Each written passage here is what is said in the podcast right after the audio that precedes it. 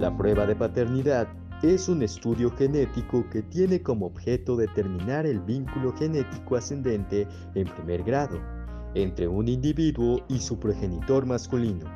o su progenitor femenino en el caso de existir dudas si el individuo fue cambiado en alguna situación extraña.